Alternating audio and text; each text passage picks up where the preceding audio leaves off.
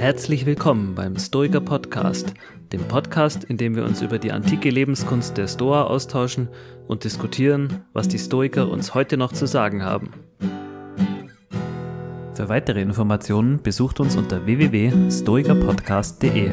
Dort findet ihr alle Folgen im Überblick mit zugehörigen Show Notes sowie Buchempfehlungen. Falls ihr Fragen und Anregungen habt, schickt diese gerne an mail@stoikerpodcast.de. Herzlich willkommen zum Stoiker Podcast. Mein Name ist Ralf und wie immer sitzt mir gegenüber der Markus und der Tobias. Ja, hallo, äh, Markus Rüther mein Name, ich bin Wissenschaftler und psychologischer Berater. Hallo, ich bin der Tobi, Ingenieur und Hobbystoiker. Ja, sehr schön. Heute setzen wir unsere Reihe fort, in der wir uns Film oder Filmhelden anschauen und welche, ob oder auch welche stoischen Elemente dort überhaupt vorhanden sind. Und in der vergangenen oder in der ersten Folge dieser Serie hatten wir uns Fight Club und das Schweigende Lämmer angeschaut mit äh, Tyler Durden und Hannibal Lecter. Mhm. Genau. Und danach sind wir in die Matrix eingetaucht und haben uns da angeschaut, gibt es stoische Elemente, gibt es nicht stoische Elemente. Und ich, ich glaube, wichtig ist nochmal noch mal vorauszuschmeißen, ähm, es geht hier nicht darum, ob es Stoiker sind, sondern wir finden irgendwie Beispiele für Tugenden oder andere Aspekte der Philosophie, die wir in irgendeiner Form in den Filmen wiedererkennen ja. und schauen uns an, wie tief könnte das stoisch sein oder auch eben nicht. Ähm, das ist an der Stelle genauso legitim. Und heute tauchen wir in George Lucas Welt der Jedi und der Macht ein und ich würde sagen, ähm, Markus sich damit auseinandergesetzt hat. Ja, ja, ihr habt euch natürlich auch damit auseinandergesetzt, aber ich habe sozusagen die, die Vorbereitungsarbeit bisschen genau. gemacht genau. und äh, übernehme das natürlich gerne, so die Einführung. Äh, du hast es ja gerade auch schon gesagt, warum wir eigentlich diese Teile machen. Ich finde, das ist nochmal ganz wichtig zu betonen, dass wir das nicht machen, um so eine Art Kulturarchäologie zu machen, so nach dem Motto, ja, also die Historiker, die kommen halt überall irgendwie in der Gesellschaft noch vor, also muss das ganz wichtiges Zeug sein, was die uns sagen. Das ist vielleicht auch ein Stück weit unsere Absicht, aber im Wesentlichen geht es ja irgendwie darum, so Kontrastfolien oder Beispiele zu finden. Mhm. Ne? Das eine ist ja irgendwie über äh, Trasea, über Karte und so zu reden und das andere ist dann tatsächlich mal in so Anwendungsfällen zu gucken, wie zum Beispiel die Jedi heute bei, bei Star Wars. Inwiefern gibt es da stoische Elemente und wenn es da stoische Elemente gibt, ah, äh, so äh, ist es also ein Stoiker zu sein, zumindest in der Hinsicht. Und anderen Hinsichten ja. vielleicht eben nicht, wenn man als Jedi leben will. Ne? Also wir benutzen die so ein bisschen als ähm, ja, gedanklichen Teleporter, um sich irgendwie vorzustellen, was eigentlich so ein, so ein Stoiker ähm, ist und was er den ganzen Tag eigentlich so macht. Und mhm. Star Wars also jetzt heute. Einfach deshalb auch, weil eigentlich jeder diese Trilogie, ich glaube drei sind es ja mittlerweile, also neun Episoden kennt. Also zumindest kennt jeder die Geschichte. Ob jeder irgendwie neun Episoden kennt, das weiß ich jetzt nicht. Äh, ganz kurz dazu, also die ganzen sind natürlich in chronologischer Geschichtsfolge abgedreht, also eins bis neun.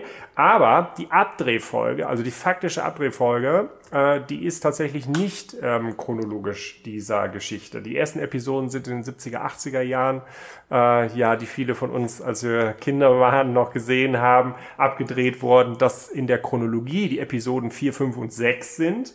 Dann kamen äh, die Episoden 1, 2 und 3 in den 2000ern dazu und jetzt äh, die neuere Trilogie, also die dritte Trilogie äh, mit den Episoden 7, 8, 9 in den 2010er Jahren. Ne?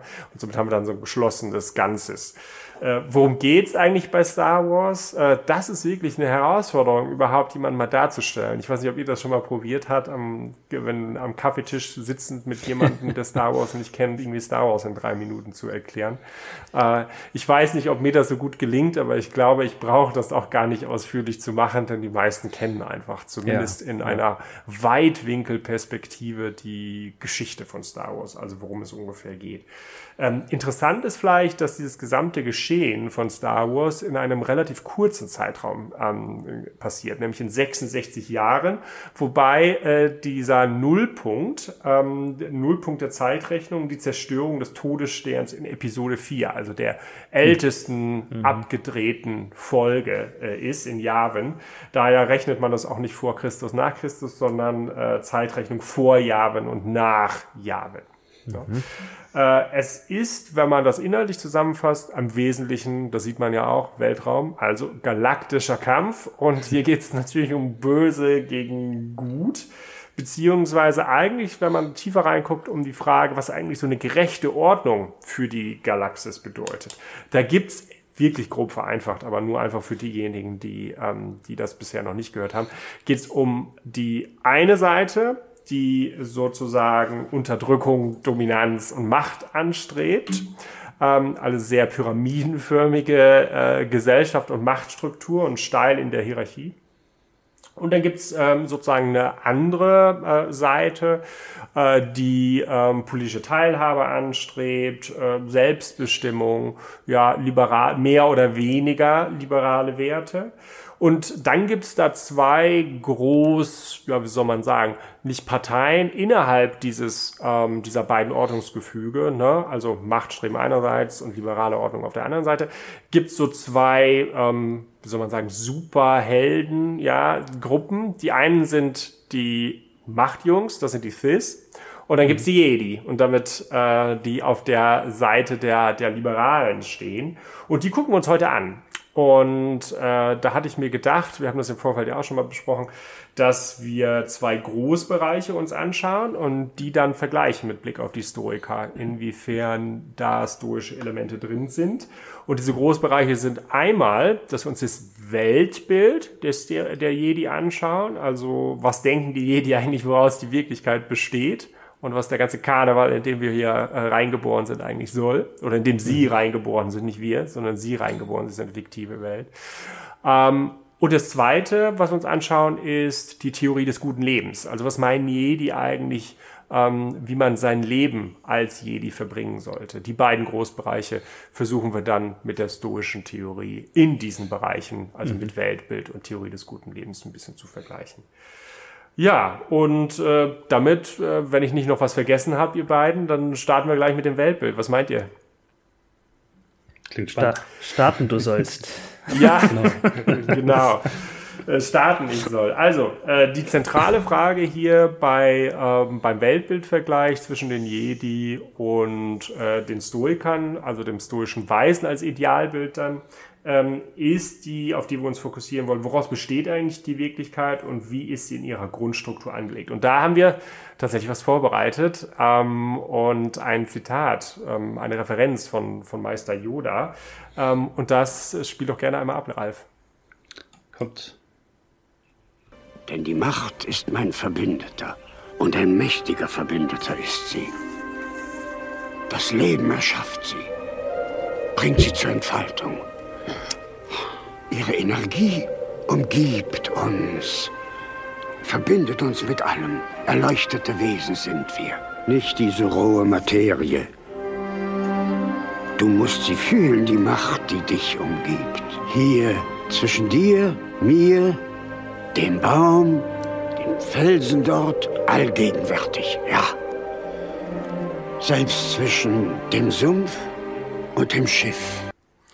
Ja, sehr bekannte, ähm, sagen wir mal auch emotionale äh, mhm. Szene, mhm. ne, wo Meister Yoda in seinem Training ähm, mit Luke Skywalker erklärt, wo, worum es mit der Macht auf sich hat und wo die Jedi sozusagen ihre Energie herschöpfen. Und gleichzeitig ist es auch eine schöne Erklärung dafür, was die Jedi meinten, was die Welt im Innersten zusammenhält. Mhm. Äh, sie sagen ja, ne, also die Macht überall, sie umgibt uns, hält uns zusammen, durchdringt alles, erleuchtete Wesen sind wir, ja, ähm, nicht die rohe Materie und dann noch fühle die Macht, also so ein normative, soll es da auch irgendwie dazugeben. Ja, wie habt ihr das ähm, gelesen? Das ging auch in die Richtung, so Pneuma du fühlen sollst, wahrnehmen sollst du es zwischen allen Dingen, die da so sind. Nee, es klang schon sehr, ähm, sehr, sehr nah Richtung stoischer Physik, was, was die Welt der Stoiker auch im Innersten zusammenhält. Also da gibt's diese, diese große Energie, die irgendwie alles miteinander mhm. verbindet und deswegen auch man als Mensch oder Jedi an der Stelle erleuchtet wird, erleuchtet werden kann. Sehr ja. spannend. Also ich glaube, wenn ich mich recht erinnere, als ich damals so mich mit dem Stoizismus angefangen habe zu beschäftigen, habe ich das meiner Frau auf ähnliche Art und Weise erklärt, als es bei diesem Punkt äh, Pneuma war. Ähm, und ich mir das da irgendwie selber herleiten musste, ja, wie, wie ist das gemeint? Da, da ist mir auch dann tatsächlich die, die Macht in Star Wars irgendwie so eingefallen, dass das ja eine ähnliche Beschreibung ist, wie, wie Yoda in dem Fall auch die Macht beschreibt. so etwas, das in allem vorhanden ist. Und bei den Stoikern ist es ja ähnlich äh, mit dieser, äh, dass das, das in unbelebter Materie ist. Und e, also nicht die, bei den Stoikern ist es nicht die Macht, ähm, sondern eben dieses Pneuma. Und dass das äh, in unbelebter Materie ist und eben in Menschen auch höher konzentriert. Und deshalb haben die Menschen da so eine Sonderstellung. Und ja, ganz ähnlich beschreibt Yoda hier die Macht. Ja, ja, es ist ja ähm, bei Star Wars so gut kenne ich mich tats tatsächlich in dem Universum von Star Wars auch nicht aus, äh, dass ich jetzt die komplette Metaphysik auseinandernehmen könnte. Äh, eine weitere Gemeinsamkeit wäre ja vielleicht auch, wenn man dem so ein bisschen zuhört, man fragt sich ja, wo kommt denn die Macht her? Na? Also was ist die beste Erklärung, dass es die Macht gibt und nicht vielmehr keine Macht? Und eine Erklärung könnte sein, es gibt irgendwie ein göttliches Wesen, das die Macht irgendwie in die Welt gesetzt hat, so dass die Welt dann halt so wurde, wie sie wurde. Äh, das scheint aber im Star Wars so nicht vorzukommen. Korrigiert mich da, äh, wenn ich davor komme. Das heißt, es ist mehr oder weniger so eine sich selbst tragende äh, mhm. Welt. Ne? Mhm. Ähm, die aus verschiedenen Bestandteilen besteht, die dann auch sich selbst ähm, auch entwickeln. Da gibt's halt so nichts mehr ähm, extra terrestrisches, würde man vielleicht sagen. Ja, also extra mhm. äh, weltliches oder so, was dann das, was wir hier wahrnehmen, irgend oder was die Jedi wahrnehmen, ähm, noch irgendwie begründet. Und das ist ja ein Gedanke, der den Stoikern ja auch ähm, äh, sehr, sehr nahe steht. Also der Gedanke, dass wir tatsächlich irgendwie nicht so etwas wie einen personalen Gott oder ähnliches mhm. annehmen müssen, mhm. sondern es ist einfach ein selbsttragendes, um, sich selbsttragendes, selbstentwickelndes, zu einem guten Zweck hin entwickelndes Universum. Ne? Mhm. Ja. ja. ja. Ja, passt gut. Ja. Also ich kenne aus Star Wars, ist mir auch nicht bekannt, dass es irgendwie irgendwann so eine Form von Gott oder sowas auftaucht. Also es war dann doch sehr sehr geerdet an der Stelle ja. sozusagen. ja. ja. ja. Ich finde, was so technisch auch relativ gut passt, äh, da kann man ja auch äh, sicherlich noch ein paar Gedanken mehr drin ähm, äh, verschwenden, dass ja die Stoiker zwei verschiedene Bestandteile kennen. Das eine ist ja die, das Pneuma und das andere die Physis. Und das Pneuma stellen sie sich als aktives, wirkendes Element vor und das andere als passives, nur reagierendes mhm. Element. Und so stellen die äh, jede sich ja auch die Macht irgendwie vor. Ne? Genau. Alles durchdringt und dann, ich glaube, da kommt ja auch das Verb formen vor. Ne, bei, bei Meister Yoda, ja. Müsste ich mich nochmal anhören, aber ich glaube, ich mhm. habe es irgendwie, vielleicht wollte ich das auch nur, aber ich habe es, glaube ich, raus, doch rausgehört, dass äh, da etwas geformt wird und das klingt ja so ein bisschen so nach Einwirken und so mhm. ein zu etwas machen und so und das klingt dann ja auch äh, so ein bisschen nach, nach Stoizismus, ne. Ein weiterer Gedanke, der, ähm, den ich auch nochmal reingeben will, ist der, dass ja ähm, Meister Yoda sagt, ja, so es kommt einem dann ja auch so ein bisschen anthropozentrisch vor, erleuchtete Wesen sind mhm. wir, ne? Und das kann er natürlich sagen, weil die Machtkonzentration in menschlichen Wesen höher ist als beispielsweise in Steinen. Und dadurch haben sie halt sozusagen diese beste, diese Connectedness. also deswegen ja, haben sie die ja. Möglichkeit, die Macht zu fühlen und so. Und das ist ja auch ein Gedanke, der im Tonos-Gedanken der Stoiker mhm. vorkommt, dass nämlich der Anteil der Vernunft im Menschen mhm. höher ist als in anderen Lebewesen und deshalb eben die Fähigkeit zur Vernunft da ist, zu erkennen, ähm, ähm, was Leben im Einklang mit der Natur bedeutet und so. Und da sehe ich auch Parallelen. Ich weiß nicht, wie, wie ihr das seht, ob ihr das auch so wahrgenommen habt. Mhm. Wir hätten es ja bei, bei Star Wars sogar noch so, dass es äh, verschiedene Wesen gibt, die das, also die, die Macht ist ja nicht nur auf Menschen begrenzt. Ich meine, Yoda ist ja auch ja. Äh, irgendein anderes Wesen, zumindest nicht menschlich. Stimmt. Und auch viele, viele andere Wesen, also dann so, äh, genau, also die, diese Erleuchtung erfahren mehrere Wesen im Universum. Also ist auch schön, vielleicht mal die stoischen Ideen wirklich mal aufs Gesamte auf den Kosmos auszudehnen an der mhm. Stelle, mhm. statt auf die Erde. Aber ja, stimmt. Ja, ja, das, das äh, habe ich auch noch nicht zu Ende gedacht. Das wäre auch noch mal ein Gedanke wert, äh, da noch mal irgendwie äh, weiterzudenken. Und es ist, äh, vielleicht hier sollten wir auch noch äh, bei aller Begeisterung und Ähnlichkeit auch auf eine Dis-Analogie hinweisen. Ja. Äh, denn ähm, Meister Yoda sagt ja, ähm, fühle die Macht. Ne? Das heißt, das ist eher so ein empathisches sich einfühlen in den Macht und die Struktur des Kosmos und dann kann man die natürlich, da kommen wir vielleicht auch noch dazu, die können dann äh, die Raumzeit oder die physischen Dinge auch verändern, mit Telekinese mhm. zum Beispiel oder so. Ne? Mhm. Aber es ist im Wesentlichen ähm, der Move, wie man da hinkommt, ist ein fühlende, fühlender Akt. Ne? Mhm. Es ist nicht so, dass man sich hinsetzt, äh, philosophische Traktate liest äh, und dann weiß, äh, was sein Platz im Universum ist, sondern man äh, denkt sich da nicht rein, sondern man fühlt sich in man die fühlt Macht. sich rein. Ja. Und ich glaube, so mhm. haben sich Stoiker sich das nicht vorgestellt, oder was denkt ihr? Nee, ich, ich glaube auch, dass, dass die, die Jedi da mehr so über diese Gefühlsschiene kommen, wobei sie, ja, das Wort Gefühl fällt da relativ häufig in Star Wars, aber wirklich näher beschreiben, was jetzt da damit gemeint ist, weiß ich nicht. Also die, das ist auch, sie verstecken sich da ein bisschen hinter einem vagen Begriff. Mhm.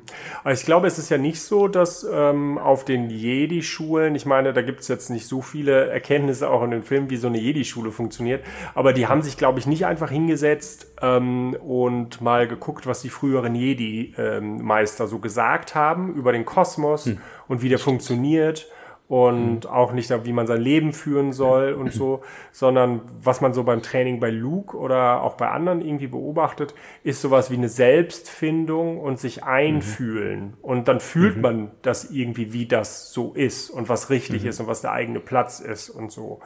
Und mhm. ich glaube, das ist was anderes, als die Stoiker so im Blick hatten. Also es ist so ein Stück weit, ähm, vernunftlose, ähm, vernunftloser Zugang zur Macht, mhm. so würde ich würde ich vielleicht sagen. Mhm. mhm. Ohne Wertung, also beschreibend. Ja. Ne? Mhm. ja. Ich, ja. ich hatte gerade noch den Gedanken im Kopf, ob es nicht auch so eine Art Achtsamkeit sein könnte, äh, die den Zugang zu der Macht irgendwie auch ermöglicht. Ob, ich weiß nicht, wie es im Englischen ausgedrückt wird oder im Originalen, ob das im, im Deutschen vielleicht dann auch nur eine andere Übersetzung ist, aber vielleicht, also ich, ich würde den, den, den gemeinen Jedi würde ich auch eine Form von Achtsamkeit noch geben, sagen wir mal ja. so. ja, ich habe ein bisschen, ja, vielleicht ist das so. Äh, so ein bisschen habe ich mir das, man muss sich das ja mal ein bisschen an Beispielen deutlich machen, wenn man so in so Flow-State ist und alles mhm. ist irgendwie eins und man sieht auf einmal, wie sich alles fügt oder wenn man jetzt gerade irgendwie so im Ex ästhetischen Ekstasegefühl ist oder so und irgendwie die Gitarre spielt und sich ganz vergisst mhm. und so. Ich glaube, das ist so ein bisschen das, was die Jedi so im, ja im, ja. Kopf haben. Ja. Ne? Aber das ist nicht das, was die Stoiker mit ihrem äh, stoischen Weise im Kopf haben. Da haben wir ja auch schon mal darauf hingewiesen, als wir mehrmals so über Flow States und so gesprochen haben, ja. dass da diese, diese Achtsamkeit auf die eigenen Absichten ein Stück weit ja auch in den Hintergrund tritt. Mhm. Und so eine mhm. gewisse Selbstvergessenheit auch da ist. Und so. Ne? Und ähm, ja, das ist vielleicht eine Disanalogie. Das kann man vielleicht nochmal genauer herausarbeiten. Das können unsere Hörerinnen und Hörer, die sich vielleicht sogar noch ein bisschen besser als wir mit Star Wars auskennen, ja auch mal machen und uns dann noch ein bisschen auf die Sprünge helfen und hier und da noch, äh, noch was zuschicken. Ähm, ich habe nämlich auch noch was mehr vorbereitet. Ähm, wir können nämlich nicht nur aufs Weltbild gucken, sondern was ja für die Historiker und auch für die Jedi ganz entscheidend ist neben dem Weltbild ist, wie soll ich eigentlich mein Leben führen? Mhm.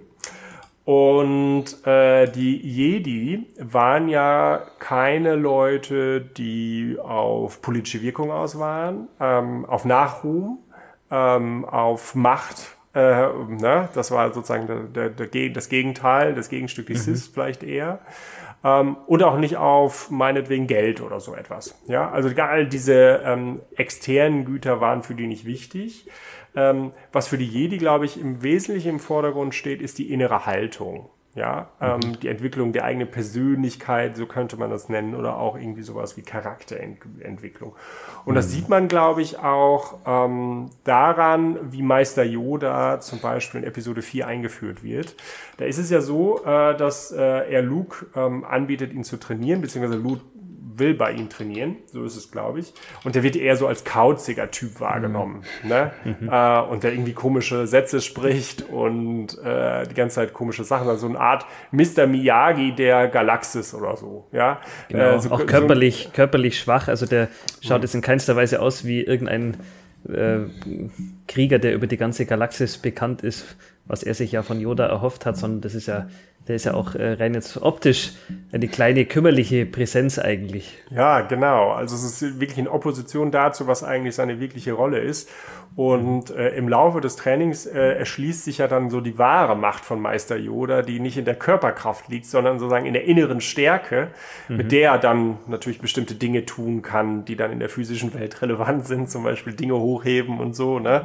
Aber im mhm. Wesentlichen äh, geht es ja darum, dass es äh, seine innere Stärke und seine mentale Stärke ist. Ne?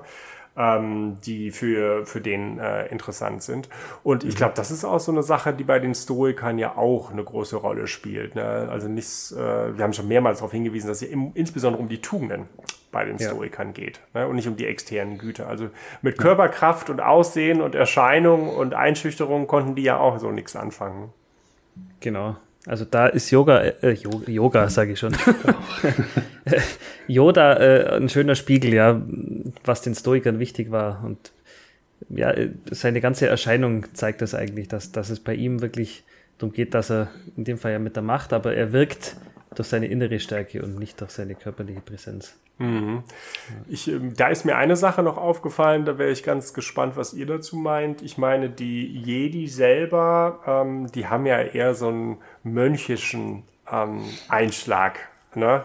Äh, die sind aber keine ähm, Mönche in dem Sinne, dass sie jetzt irgendwie in ihrem Kloster hocken. Das tun natürlich auch nicht alle Mönche, aber manche Mönche sind, äh, oder Orden, manche Mönche äh, sind ja so eskapistisch, sozusagen eine Abwehr äh, von der, eine Abkehr von der Welt und eine Fokussierung auf sich selbst. Ne?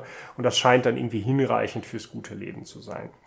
Äh, die Jedi sind aber nicht in diesem Sinne Mönche, sondern die sind so eine Art ähm, Soko, galaktische Soko-Eingreiftruppe, äh, die immer dann auf den Plan tritt, wenn irgendwie schwierige Situationen zu meistern sind. Und das spielt halt Kampf. Ne? Mhm. Äh, und ähm, auch rohe physische Gewalt. Äh, die ist natürlich edel, motiviert und so und sieht auch schön aus mit den Lichtschwertern. Aber die ist halt, es ist halt die, die Anwendung von Gewalt ähm, als Mittel, äh, um bestimmte Dinge durchzusetzen. Und da hatte ich mir gedacht, das scheint ja irgendwie äh, zumindest auf den ersten Blick nicht so stoisch zu sein. Ja, also diese Funktionen, die die Jedi haben mit ihrem Jedi-Rat und äh, wie du schon gesagt hast, als Eingreiftruppe, äh, diese, diese Position als, als rechte Hand von, von dem Senat, die haben sie ja deshalb eben, weil sie sich auf charakterliche Eigenschaften konzentrieren und weil sie gemeinhin dann irgendwie als unbestechlich gelten und, und unparteiisch, ähm, kann man die dann eben da in dieser Funktion als Eingreiftruppe einsetzen. Aber die Art und Weise, wie sie die Probleme dann lösen, da gebe ich dir recht, ähm, da würde man ja dann, gerade wenn sie sich noch mehr auf dieses Mönchische berufen, eher bisschen in der pazifistischeren Richtung sehen. Hm. Ja, es liegt vielleicht auch immer an der Stellung, die man innerhalb der Gesellschaft hat, aber die Stoiker, von denen wir jetzt irgendwie wissen, von Marc Aurel, Epiktet oder so, die waren ja nicht äh, an der vordersten Frontlinie, äh, sondern ja. äh, die haben halt im Politischen gewirkt. Ähnlich auch Cicero, den man ja zumindest zum Teil auch zum Stoizismus rechnet oder manche Gedankenteile von ihm eben auch zum Stoizismus mhm. zu rechnen sind. Äh, die haben dann vor allen Dingen als politische Entscheidungsträger mhm. oder als ähm, Leute, die politische Willensbildung Bildung beeinflusst haben, gewirkt. Und die Jedi ähm, haben sicherlich auch politisch gewirkt, aber im Wesentlichen ja mit Lichtschwertern. Ne? Also die, äh, die Endkämpfe, die sind schon entscheidend. Ja. Ne? Wo, wobei man vielleicht an der Stelle auch sagen muss, ähm, ja gut, gegen, gegen die Sturmtruppler, okay, aber es geht ja bei Star Wars auch ganz oft gegen irgendwelche Druiden und äh, und also Roboter im, im weitesten Sinne, die die da mit ihren Lichtschwertern niedermetzeln. Und da könnte man, da würde wahrscheinlich auch der Stoiker argumentieren, die sind völlig indifferent. Mhm. Äh, das sind ja keine, keine anderen Menschen, die ich jetzt in dem Fall verletze oder so, sondern das ist eine Ansammlung von Metall und die kann ich mit meinem Lichtschwert, ohne mit ja. der Wimper zu zucken, auch durchtrennen. Ja, ich meine auch gar nicht so sehr, dass ähm, das Problem für Historiker darin bestehen könnte, äh, fremde Leben aufs Spiel zu setzen oder jemanden möglicherweise irgendwie umzubringen. Ich meine, aus der Geschichte von Marc Aurel wissen wir, ja. dass er auch äh, durchaus zu Grausamkeit irgendwie bereit war und so. Ne?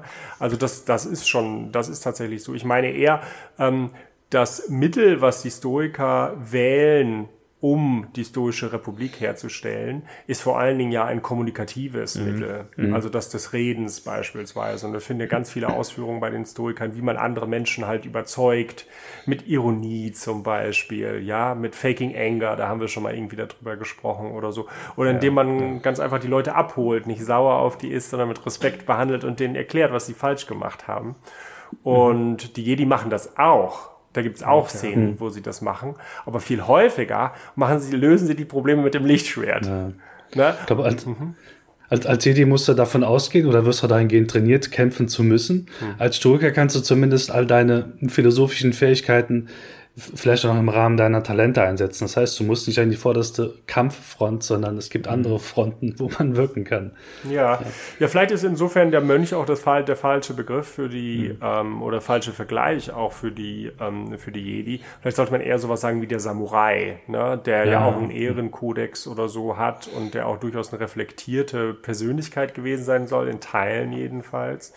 Ähm, zugleich aber auch sehr gut ausgebildet war im Kämpfen.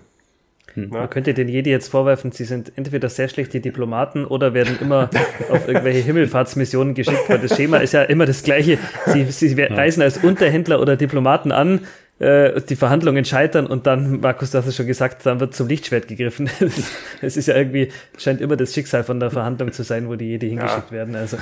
Ja, man, ich, ich will nichts Böses unterstellen, aber vielleicht hat das auch was mit dem cineastischen ähm, ja. Gestus der Serie zu tun, dass es einfach schöner ist, wenn die Leute sich mit dem Lichtschwert duellieren, als wenn die sozusagen anderthalb Stunden mhm. in einem Raum sind und sich Argumente ja. äh, an den Kopf knallen. Ja? Ach, krass. Also es gibt Leute, die sich auch Schirach angucken, aber ich glaube nicht äh, in, diesem, in dieser Masse wie beispielsweise bei den, ja. wie, wie bei den Jedi, ne? wie die Jedi-Filme. Ja, also halten wir da mal fest, glaube ich, äh, da gibt's, wir haben jetzt sehr lange auf der Dis-Analogie rumgeritten, aber ich glaube, die, die große Analogie von ähm, Jedi auf der einen Seite und stoischen Weisen auf der anderen Seite, ist, dass beide sehr stark auf die innere Stärke sitzen. Da sind wir uns, mhm. glaube ich, einig. Ähm, dass vielleicht, wenn man jetzt irgendwie ein Haar in der Suppe oder so finden will, man das immer noch äh, findet, wenn man darauf abstellt, äh, dass sozusagen das Mittel zur Erreichung der eigenen Ziele vielleicht ein bisschen unterschiedlich war. Die einen setzen eher auf kommunikative Mittel und die anderen, die holen halt das Lichtschwert raus. Ne? Aber nichtsdestotrotz, da überwiegen, glaube ich, auch die, die, ja. die Ähnlichkeiten. Ähm, was ich jetzt vorschlagen würde, ist, dass wir uns vielleicht sehr konkret noch nochmal die Charaktermerkmale, die mhm. ähm, für Jedis relevant waren und die Charaktermerkmale, die für ähm, die Stoiker relevant waren, miteinander vergleichen. Und da hätte ich jetzt zwei, ähm, die ich mal einmal vorbereitet habe. Das erste ist, dass Jedi anscheinend, ähm, Achtung, spitze Ohren, ähm, auch die Akzeptanz, was sich nicht ändern kann, sehr hoch ähm, gehängt haben. Äh, und vielleicht sogar, dass man heiter gegenüber denjenigen Dingen sein sollte, die man nicht ändern kann. Ähm, Beispiel Tod und Verlust. Und mhm. da haben wir jetzt einen, noch einen Einspieler, äh, Ralf, den du jetzt gleich einmal abfahren kannst. Äh, das ist nämlich ganz kurz zum Kontext ähm, aus der Episode 3. Und wie viele wissen, äh, Anakin ist da noch nicht Darth Vader, äh, sondern wird halt heimgesucht von äh, verschiedenen Versionen. Äh, ähm, äh, Visionen, sage ich schon, also negativen Träumen. Und zwar mhm. die, dass seine Frau Padme Amidala halt stirb, sterben wird. Und das versetzt ihn in ganz große Angst. Und äh, ja, jetzt mhm. redet er mit Meister Yoda, der so eine Art Mentor ist. Wie gehe ich jetzt mit dieser Angst um und so? Als Jedi darf ich die doch nicht haben. Was soll ich denn da tun? So, und jetzt gibt Meister Yoda eine Antwort. Ähm, bitte, Ralf. Ich werde diese Visionen nicht Wirklichkeit werden lassen. Der Tod ein natürlicher Bestandteil des Lebens ist. Frohlocke und jauchze für diejenigen in deiner Nähe, welche zur Macht übergehen. Sie betrauern tun nicht, sie vermissen tun nicht. Enge Bindung führt zu Eifersucht. Der Schatten der Raffgier, das ist. Was muss ich tun, Meister Yoda? Dich darin üben, du musst loszulassen. Alle Dinge, von denen du fürchtest, sie zu verlieren. Ja, auch wieder eine sehr gedankenschwangere äh, Stelle, mhm. ne? Ja, Tr Trigger-Alarm für den Stoiker, weil das ist. Absolut. Ja, ja. ja. Also ich glaube ja, die Idee, ähm, um das zu wiederholen, ne, der Tod ist irgendwie was Natürliches. Man sollte sich irgendwie nicht wundern, äh, wenn Leute sterben. Hier aus diesem Leben kommt halt niemand mehr lebend raus. Äh, und äh, das sollte man sich auch durchaus bewusst sein, damit es sozusagen nicht den emotionalen Einschlag hat, den es halt mhm. haben könnte. Äh, und dann kommt ja auch noch ein, ein, ein wichtiger, wichtiges Zitat, ne, äh, was einem ja so vielleicht so ein bisschen schon ähm, zynisch ähm, anmuten kann. Frohlocke und jauchze für diejenigen, diejenigen, die übergehen zur Macht. Ich weiß ja nicht, wie ihr euch mhm. fühlen würdet, ja, aber wenn ich jetzt irgendwie drohe, meine große Geliebte irgendwie zu verlieren und mir sagt dann jemand als Tröste, ja, find das doch gut. Der, wenn, wenn die jetzt stirbt, dann geht die halt über zur Macht. Ich weiß nicht, ob mir das so, äh, so helfen würde. Aber das ist natürlich etwas, was dann, glaube ich, durchaus mit, dem, mit den Stoikern kompatibel ist. Oder wie seht ihr das? Ja, absolut. Also das, das Weltbild der Stoiker, Amor Fati und so weiter, sieht in letzter Konsequenz ja auch, dass, dass man das begrüßen sollte. Wir haben ja auch schon an ein paar Stellen erwähnt, dass es sicherlich in der Praxis alles andere als leicht ist, aber die würden das, glaube ich, ganz ähnlich sehen wie, wie Meister Yoda hier. Das, das war Vorherbestimmung, das war Schicksal. Und damit hm. ist es zu, zu, akzeptieren oder mithin sogar zu lieben. Ja. Hm. Es geht auch vielleicht so in die Richtung, so freue dich, dass du sie gekannt hast, dass sie überhaupt gelebt haben und ähm, klar, auch, auch, auch Trauern ist okay, aber auch, auch die andere Perspektive, die Menschen waren da und sie haben ihren Beitrag geleistet und ja, ist vielleicht auch gesellschaftlich kein gängiger Gedanke, aber hier und da taucht er auch immer wieder mal auf. Ähm, ja. Ich glaube, bei, bei Tier, Tierbeerdigung hat man es manchmal, dass man sagt, er ist wie die Regenbogentreppe gegangen. Ne? So, so mhm. bei Tieren bringt man das, die andere Perspektive, bei Menschen kommt das vielleicht noch. Ich habe jetzt ähm, am, am College ist einer gestorben, da hieß es auch, wie, wie haben sie das genannt, ähm, ist quasi so eine Art Lebensfeier oder sowas gibt es am Ende noch so, so, so in die mhm. Richtung geht das so ein bisschen mhm. so. Schön, dass du gelebt hast. Lass uns gucken, was ja. du hinterlassen hast. Jetzt musst du ganz Spannend. kurz nochmal eben äh, für die Zuhörerinnen und äh, Zuhörer sagen mit dem mhm. College, äh, was es da auf sich hat. Also genau, es gibt das College of Stoic Philosophers, wo man in ähm, zwei Kursen seine Stoisch, sein, sein Wissen über die stoische Philosophie auf Englisch vertiefen kann. Also entweder ein, ein Vierteljahr oder ein ganzes Jahr lang in mhm diversen Modulen. Genau, und dort ist einer aus unserem Kollegium quasi verstorben. Ja. ja, vielleicht ein Aspekt, den ich, den ich noch zusätzlich reingeben kann von Meister Yoda, äh, er begründet das ja auch, ne? also warum man da frohlocken und jauchzen sein sollte. Äh, und das ist insbesondere eine Kritik an den Bindungen. Ne? Das sagt er ja auch. Ne? Also die äh, engen Bindungen führen zum Schatten der Raffgier. Ne? Also man will immer mehr, man will den anderen behalten, man ist frustriert, wenn der andere nicht tut, was man will und man ist vielleicht auch ängstlich, dass der andere stirbt und man ist mhm. ärgerlich äh, ne? über andere, wenn die andere was antun oder dem geliebten Menschen was antun und so. Mit, mit anderen Worten, enge Bindungen führen zu emotionalen Turbulenzen. Ne? Mhm. Und das kommt einem ja auch wieder als Historiker sehr bekannt vor. Ne? Ja, also diese Szene überhaupt äh, und vor allem, wie sie sich dann in den Filmen weiter entfaltet, hat auch ein bisschen was von Epiktet. Eben konzentriere dich auf das, was du, was du beeinflussen kannst. Und der Imperator sagt ja zu Anakin dann später, ähm, ja, das stimmt gar nicht. Es gibt, also auch die, die Jedi sagen dir, du kannst den Tod nicht beeinflussen, aber es gab mal vor langer Zeit einen Sith, der konnte eben sogar den Tod beeinflussen und der äh, führt ihn da so ein bisschen auf die dunkle Seite, eben mit dem Versprechen, dass es diese Unterscheidung zwischen Dingen, die man beeinflussen kann und Dingen, die man mhm. nicht beeinflussen kann, gar nicht gibt, wenn man die entsprechende Macht erreicht. Ähm, letztlich, in dem Fall, würde dann Epiktet recht behalten, weil es äh, führt ja für Anakin eigentlich dann nur und später als Vader zu großem Leid. Also er ist ja eigentlich dann die ganze Zeit äh, unglücklich und also hm. in dem Fall hätte Yoda in seiner Rolle als Epiktet recht behalten. Er hätte sich nicht an das klammern sollen, was er nicht verändern kann. Hm. Ja, ja, ganz generell das Thema Angst, glaube ich, spielt in Star Wars irgendwie eine große äh, Rolle. Hm. Ne? Und da sieht man auch dieser, ähm, ich will es nicht, ja doch, ich glaube, man kann es Abwertung der negativen Emotionen oder mancher der Emotionen, negativen Emotionen nennen. Ne? Ähm, äh, Angst führt nämlich regelmäßig ins Verderben äh, im Star mhm. Wars-Universum. Ne? Also du hast Angst, äh, dass du niemals so stark werden wirst wie Darth Vader. Das ist mhm. das, was Ray äh, zu Kylo Ren zum Beispiel sagt. Ne? Das mhm. spielt halt sozusagen die Triebfeder, mächtiger zu werden als jemand oder die Angst, nicht so mächtig zu werden mhm. wie jemand, irgendwie eine große Rolle für irgendwie das eigene Handeln. Und ich glaube, das ist auch wieder sehr ein stoischer Gedanke. Wenn man nämlich diese Art von ähm, turbulenten Gefühlen in sich hat, ist das ein sicheres Zeichen, dass irgendwas falsch läuft. Ne? Mhm. Äh, denn genau. äh, das äh, Erreichen der Tugend oder das Haben der Tugend schließt eben so eine gewisse Heiterkeit mit ein. Und der Fokus darauf, auf die Dinge, die ich kontrollieren kann. Ne? Ähm, und das scheint ja irgendwie was zu sein, was die, was die Jedi auch haben, nämlich ein Fokus auf den Dingen, die im jeweiligen Moment zur Verfügung mhm. stehen. Mhm. und damit mhm. ist, glaube ich, hoffe ich, habe ich geschickt, nämlich zur zweiten, ähm, zum zweiten Aspekt und äh, Merkmal, das wir uns ähm, bei den nochmal anschauen wollten, bei den Jedi. Das erste war also diese Akzeptanz, was man nicht ändern kann, was äh, ja durchaus auch ein stoisches Element ist, was wir verglichen haben.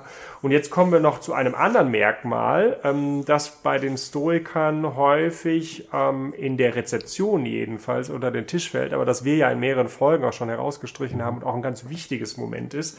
Also das zweite Merkmal äh, von der Jedi ist dieses Leben im Moment und die Konzentration auf sich selbst und die eigenen Handlungen. Ne? Und da haben wir auch noch mal was vorbereitet, ähm, eine weitere Referenz zu Meister Yoda. Ähm, was sagt er uns jetzt, Ralf? Sein ganzes Leben lang war sein Blick gerichtet auf die Zukunft, den Horizont. Mit seinen Gedanken niemals war er ganz bei dem, was sie nun gab. Hm? Nie bei dem, was er tat. Hm. Abenteuer. Große Erlebnisse. Nach solchen Dingen verlangt es einen Jedi nicht. Ja. Humor er hat. Ja, da kriegt man schon so ein bisschen raus, was der Meister Yoda im Kopf hat, wie man so sein Leben führen soll. Und äh, vor allen ja. Dingen ja auch, wie man es nicht führen soll. Äh, ich glaube, was da ganz stark herausstreicht, ist sozusagen ein, ein Leben, das sehr stark ähm, in der Zukunft ausgerichtet ist oder beziehungsweise mhm. auf Dinge, die man in der Zukunft erreichen kann. Ne? Also nach dem Motto, ähm, bald werde ich irgendwann schöne Erlebnisse haben äh, und darauf kommt es irgendwie an im Leben oder bestimmte Abenteuer mhm. oder so. Äh, das ist nicht das, was der Meister Yoga, Yoda, sage ich auch schon Yoga, Meister Yoda im Kopf hat als das gute Leben, sondern ja. es geht natürlich um den Fokus auf die eigenen inneren Beweggründe, das Leben jetzt in dem, äh, in dem Moment. Ne? Und äh, ich glaube, du hast das auch noch, kannst du das noch mal ein bisschen äh, ausführen, Tobi, ne? Du hast da auch noch mal ein Zitat rausgefunden. Es gibt noch eine andere schöne Stelle, ähm, in einem anderen Teil, da unterhalten sich Qui-Gon und Obi-Wan und da äh, sagt Qui-Gon zu seinem Schüler, halte deine Gedanken im Hier und Jetzt, wo sie hingehören, junger Padawan. Und der entwidert dann, äh, erwidert dann, aber Meister Yoda meinte, ich solle mir der Zukunft bewusst sein. Und dann sagt Qui-Gon nochmal, aber nicht auf Kosten des Augenblicks. Also das ist auch schon, äh, da fühlt man sich als Stoiker getriggert. Hier und Jetzt und Augenblick, das sind so Begriffe, ähm, die gerade Pierre Hadot immer wieder auch hervorhebt als, als Übung oder als stoische Eigen, ja. Eigenart.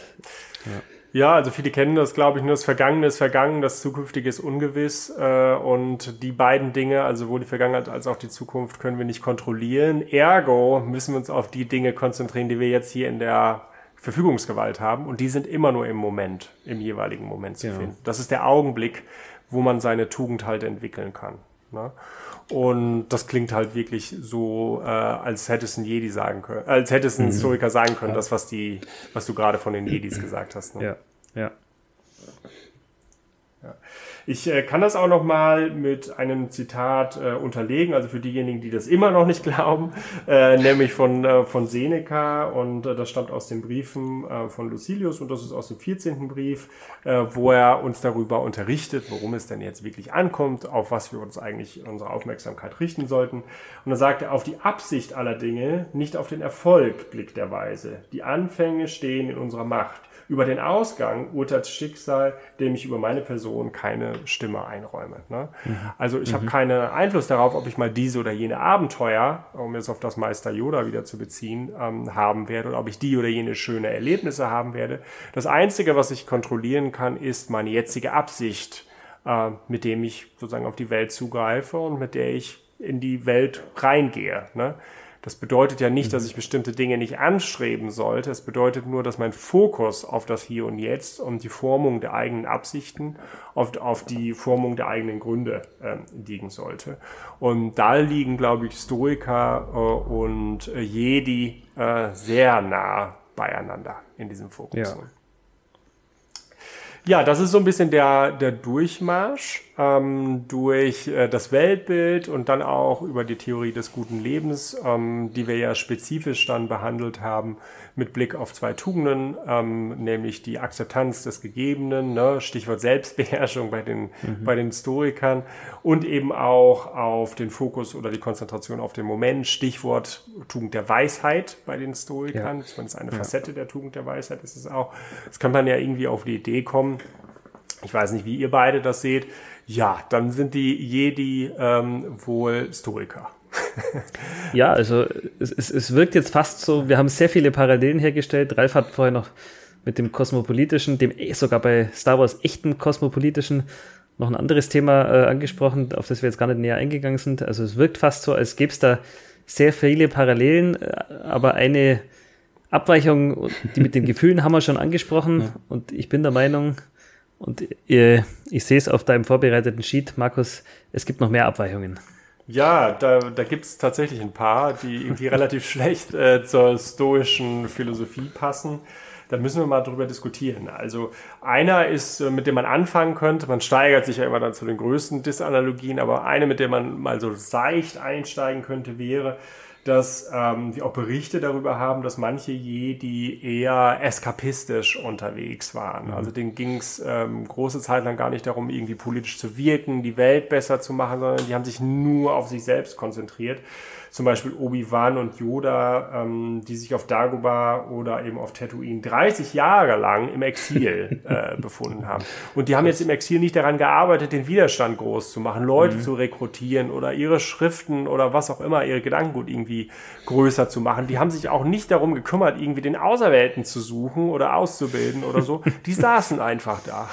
Und dann wurden die zufälligerweise gefunden. Also es ist nicht so, dass sie selber irgendwie aktiv geworden sind und so. Ja. Und das scheint mir halt ein Moment zu sein, der wirklich ganz unstoisch ist. Ähm, bei den mhm. Stoikern, ähm, insbesondere bei den römischen Stoikern ja im Besonderen steht sozusagen dieses aktive Element, selber zu wirken, die Welt besser zu machen. Natürlich gibt es auch Momente, in denen man sich in sich selbst zurückziehen muss, ähm, mhm. Ähm, um dann wieder Ruhe und Gelassenheit zu haben.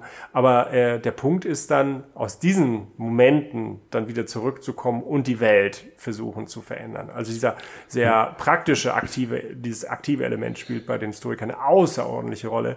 Und das scheint bei den Jedi 30 Jahre lang keine sonderlich große Rolle gespielt zu haben. Ne? Mhm.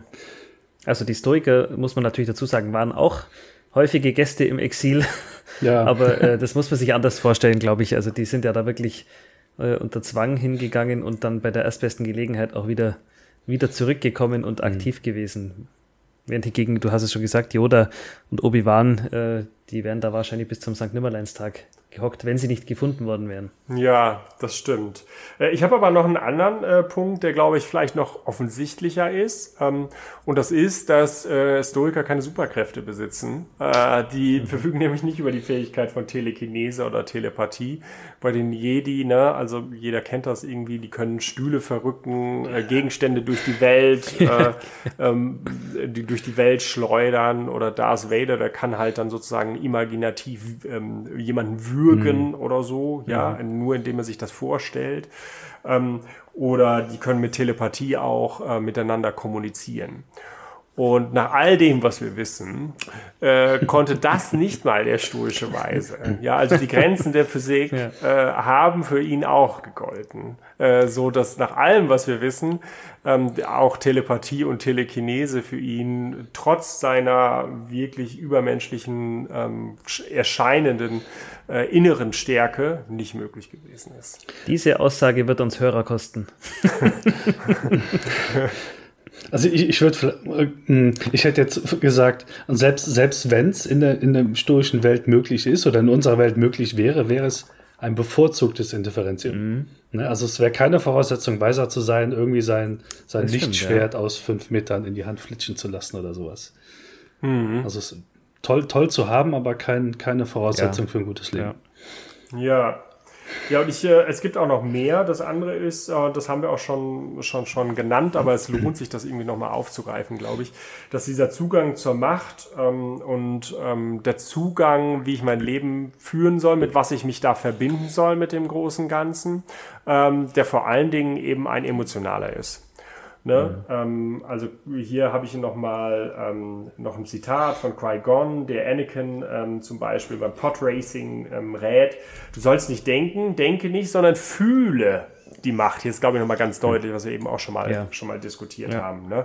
Ähm, also denk nicht alles daran, wie du halt das dies oder jenes machst, sondern äh, so eine Art Intuition ist das, mhm. die man, die man mhm. hat, mit der man sich dann zurechtfindet. Ne? Und der Stoiker, glaube ich, hat eher so diesen Zugang ähm, äh, zu, zum, äh, zum guten Leben über das Nachdenken, über die Reflexion. Ne? Da ist weniger von Intuition ähm, die Rede. Mhm. Ja.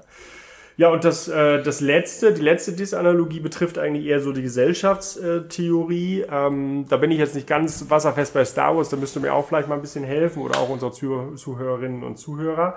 Das ist nämlich der Mediklorianer-Anteil. Das ist der Anteil, der angibt, ähm, in welcher Verbindung man zur Macht steht. Äh, umso mhm. höher dieser Anteil ist, umso größere Machtbeeinflussungskräfte oder Beeinflussungskräfte der, der, Phys äh, der Physik durch die Macht hat man. So muss man es, ja. glaube ich, formulieren. Ähm, und das, ähm, dieser Mediklorianer-Anteil bestimmt auch die eigene Rolle innerhalb der Gesellschaft und innerhalb des Jedi-Ordens. Und das klingt halt so ein bisschen so nach, äh, ja, also derjenige, der halt von Geburtswegen diese oder jene Merkmale hat, mhm. der hat halt mhm. auch schon von Geburtswegen äh, eine andere Stellung. Also es ist ein sehr aristokratisches ähm, ähm, Gesellschaftsmodell mhm. ne? oder ein oligarchisches, also wo man dann sagt, ja, die Herrschaft der wenigen, ne? nämlich der, ja, ja. der Jedi. Ähm, bei den Stoikern finden wir eher Hinweise, die auf Egalitarismus, also auf mhm. gleiche Ebenen mhm. oder gleiche Möglichkeiten der Partizipation und auch Stellung innerhalb einer Gesellschaft, auch auf gleiche Rechte vor allen Dingen ähm, pochen. Nämlich bei Musonius Rufus, der ja betont, dass Frauen und Männer zum Beispiel die gleiche Fähigkeit haben, ihre Vernunft zu nutzen. Ne? Ähm, und da werden halt nicht die Unterschiede betont, zum Beispiel im Mediklorianer-Anteil, äh, sondern eher die gleichen, ja. äh, gleichen Fähigkeiten.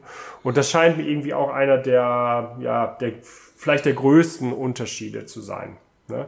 Das ist auch irgendwie schade, finde ich, bei den alten Star Wars-Filmen war es ja noch so, da, haben, da war dieses äh, Thema mit den Midichlorianen, das gab es da noch nicht. Das haben sie erst dann in den neueren Teilen eingeführt. Und man hatte bei den alten Star Wars-Teilen schon so das Gefühl, dass die Macht was war, was jeder beeinflussen konnte. Zwar haben die Jedi dann eine besondere Ausbildung da genossen, ähm, aber irgendwie wurde das immer so offen gelassen, die Frage, kann das, kann das nicht jeder irgendwie beeinflussen? Und in den neueren Teilen haben sie es dann ganz quantifizierbar gemacht mit diesen Midichlorianern. Du hast es schon gesagt, da gibt es dann welche, die haben mehr und weniger. Die konnten das dann wirklich sogar wie mit so einer Art Blutzuckertest nachweisen, wer wie viel im, im Blut hat. Und ja, das hat dann so ein bisschen was äh, von ja, von diesem Reiz auch wieder rausgenommen, dass man jeden mit dem nötigen Training und der entsprechenden Ausbildung so weit bringen könnte, das zu beeinflussen, sondern es scheint wohl schlicht wirklich so zu sein, wer eben mehr von den Dingern im Blut hat, der reagiert empfindlicher mhm. auf die Macht oder der kann das eben dann dann besser beeinflussen. Und da sehe ich auch eine, eine große Abweichung zu den Stoikern. Mhm. Das ist vielleicht auch so ein dramatisches Element, was auch so eine Handlung in dem Film spannender machen kann. Ne? Mhm. Könnte, also so plot, plottechnisch.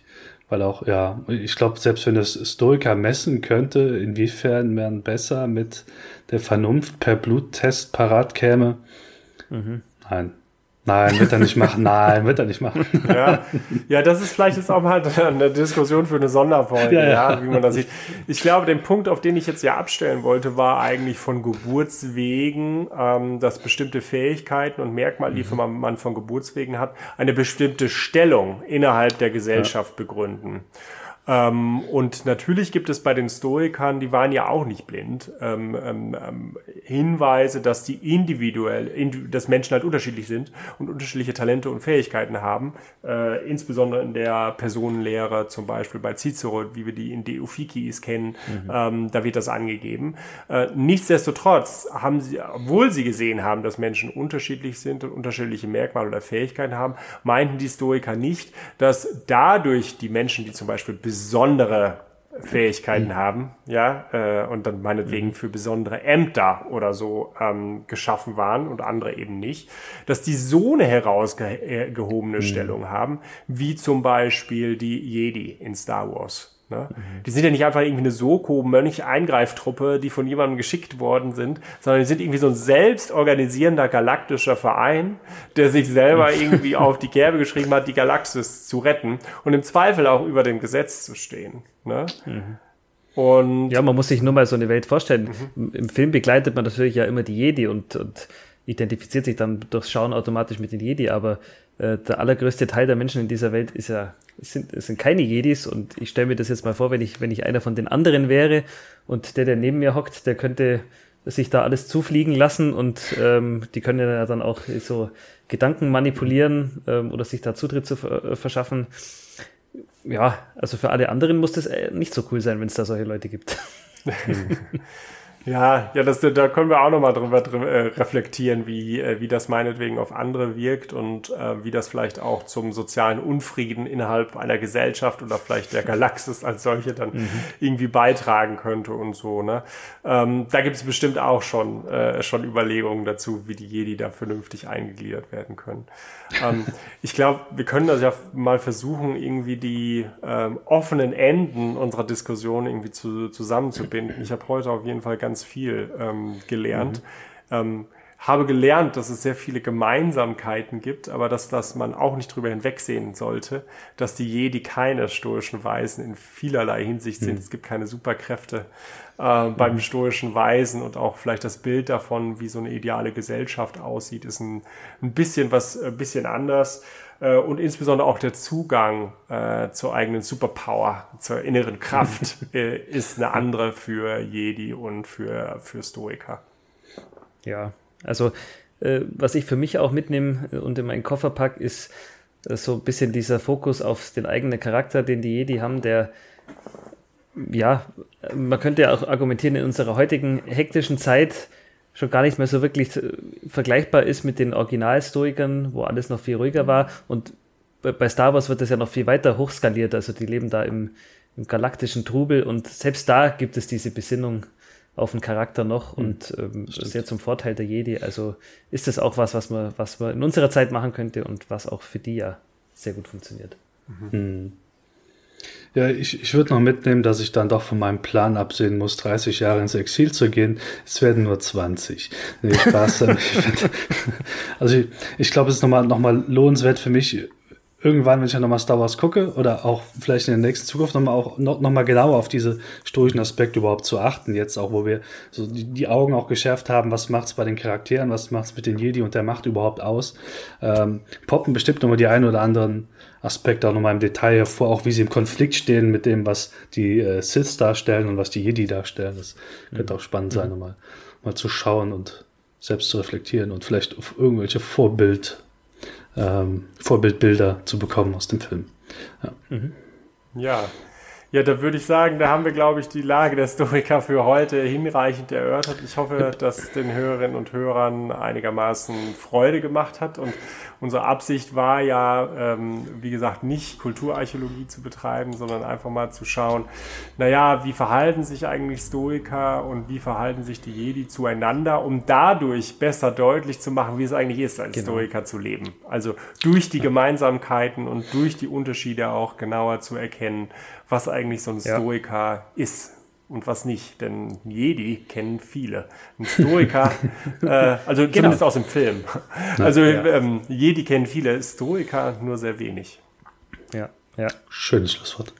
Ja. Schönes Schlusswort, ja. Also, äh, macht's gut und bis zum nächsten Mal. Ciao. ciao, ciao. Vielen Dank fürs Zuhören beim Stoiker Podcast.